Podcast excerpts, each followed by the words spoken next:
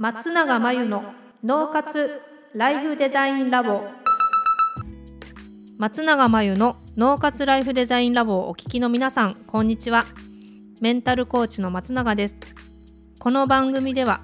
あなたが望む人生をデザインするために脳と心の使い方を知って生かすためのヒントになりそうなお話をお届けしています。週に2回月曜日と木曜日に配信中のピンポン Q&A のコーナーでは日常生活やビジネスでよくある悩みや松永が主催している内観力養成ライフデザインオンライン講座で寄せられた質問などにお答えしていきます。はい、えー、今日のご質問。遠い親戚が不慮の事故にあって大きな怪我をしたと聞きました。それを聞いて心配はしたものの自分も気をつけようと思うくらいでそれ以上の気持ちは湧いてきませんこういった出来事をどう受け止めたらいいのでしょうか？ということですが、まあ、心配ですよね大きな怪我をしたって。でただ自分も気をつけようと思うくらいでそれ以上の気持ちが湧いてこない。まあそれ以上もそれ以下もないのかなっていう気がするんですけど逆にこの方はこういった出来事をどう受け止めたらいいと思ってるんでしょうね。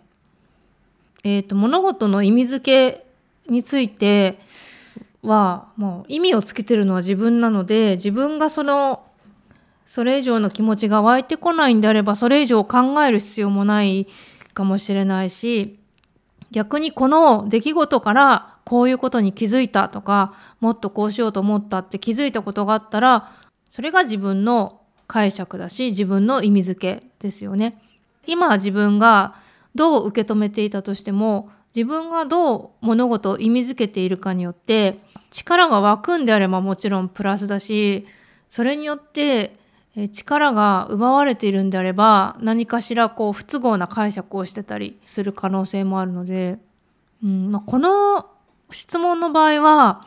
もう自己完結してますよね。心配はしたけど自分も気をつけようと思うくらいでそれ以上の気持ちが湧いてこないんだったらそれ以上考えなくていいのかなっていうのが思いますけどね。それ以上の気持ちが湧いてこない以上それ以上考える必要はないと思います。以上ピンポン Q&A のコーナーでした。